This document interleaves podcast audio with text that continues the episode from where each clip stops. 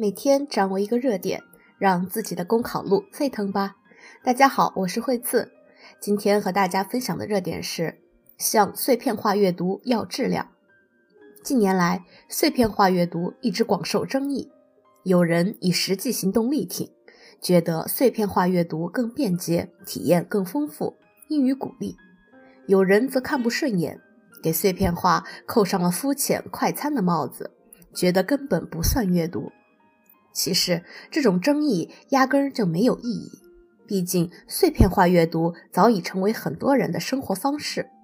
很多人习惯了在公交、地铁上翻翻新闻资讯，看看微博热文；在开车时听听浓缩的财经书籍、成功学干货。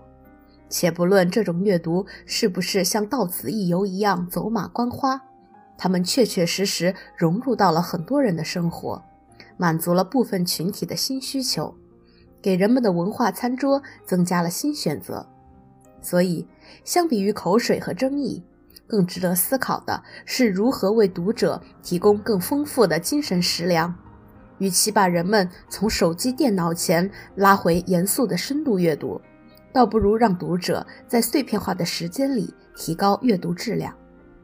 今年两会，李克强总理所做的政府工作报告要求。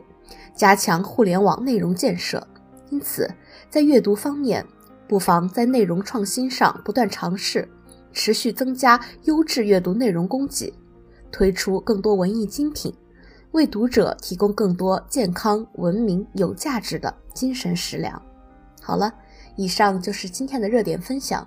获得文字版内容，请关注微信公众号“公考提分营”。我们明天再见。